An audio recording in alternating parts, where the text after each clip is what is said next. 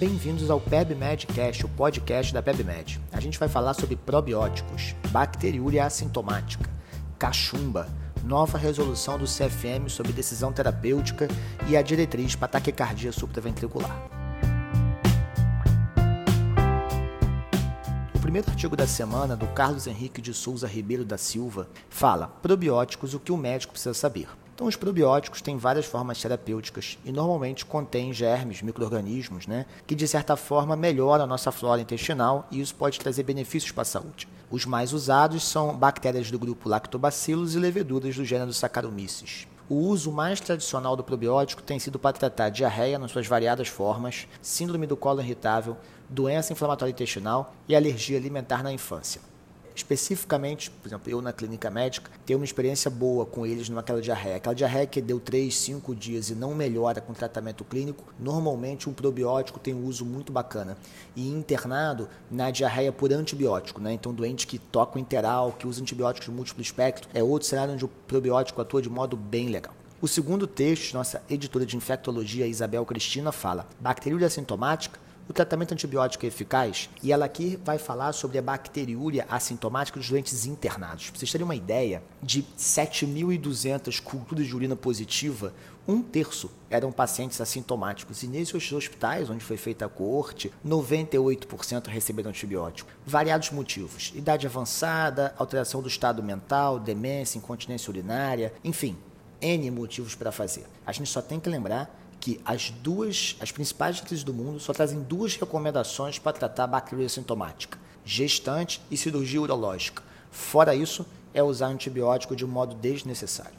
No terceiro texto, a Roberta Esteves Vida de Castro, nossa editora de pediatria, fala cachumba, como fazer o diagnóstico e tratamento. Então, é uma infecção por um vírus paramixovírus, transmite por secreção respiratória, gotícula saliva, então espalha igual gripe, e além de sintomas virais sistêmicos, né? Febre baixa, mal-estar. O principal sintoma da cachumba é a parotidite, né? E no início, ela que pode ser bilateral ou unilateral, ela aparece muito quando você está mastigando ou engolindo, especialmente alimento ácido, porque isso estimula a secreção da glândula e aí faz a pessoa ter dor. Orquite era uma complicação frequente antigamente, principalmente em homens na fase pós-puberal, mas após o advento da vacina caiu muito. O grande problema da cachumba é que uma vez que você pega a doença, o diagnóstico é clínico e o tratamento é de suporte. A gente não tem um agente antiviral eficaz para isso. O próximo texto CFM publica nova resolução sobre recusa terapêutica. Ele se remete à resolução 2232-19, que é mais um passo que o CFM dá no sentido da gente obedecer ou respeitar, né, vamos dizer assim, a autonomia do paciente. Né? Então, o que, que ele fala? Ele fala o seguinte: olha, você que é médico tem direito à chamada objeção de consciência. Se você não concorda com o tratamento, você pode se recusar a continuar com ele, desde que você tenha dado ao paciente a garantia de ele continuar com outra pessoa. Se você é o único médico da cidade, você está enrascado. Então, você pode recusar, mas você tem que garantir que a pessoa tenha a quantidade de assistência com outro colega. Então, ou vai procurar outro médico, ou na sua instituição um outro médico, mas ele não pode ficar desassistido. O segundo dado diz respeito para que a gente possa respeitar o direito da pessoa recusar o tratamento. Para isso, o paciente tem que ser adulto, não serve menor de idade, e tem que estar totalmente lúcido, não pode estar no meio de uma situação de crise. Então não adianta o cara falar assim, tomou um tiro e falar, não, doutor, me deixa morrer.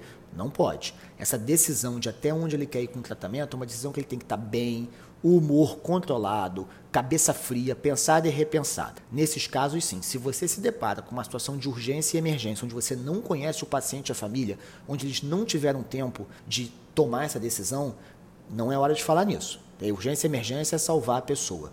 E por fim, se houver risco para terceiro, como doença infecto-contagiosa ou risco para o feto na gravidez, o paciente também não pode se recusar. E por fim, o Heraldo Ribeiro Ferreira Leão de Moraes, que escreve muito para a gente sobre em arritmias, ele escreveu uma diretriz que saiu no Congresso de Cardiologia da ESC 2019, o que há de novo sobre taquicardia supraventricular. Então, o, o, a parte central do tratamento não muda, né? Você vê uma ataque supra, se for instável, você cardioverte, se for estável, e, e o complexo estreito regular, você vai fazer uma adenosina, se não funcionar, você tenta fazer um beta-bloqueador. As manobras H também podem ser feitas antes do tratamento farmacológico. O que vem de novo é o seguinte: o que tem de diferente, então, em relação a isso que é clássico do ACLS?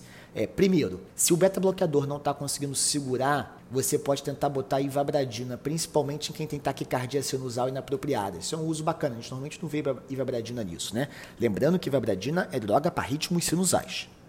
E ele é muito claro no seguinte: se você tem pré-excitação, via acessória, arritmia reentrante, ou seja, Wolff, Parkinson e seus derivados, faça ablação. O tratamento com ablação é extremamente mais eficaz e mais seguro para esse grupo. Então não deixe de levar isso adiante.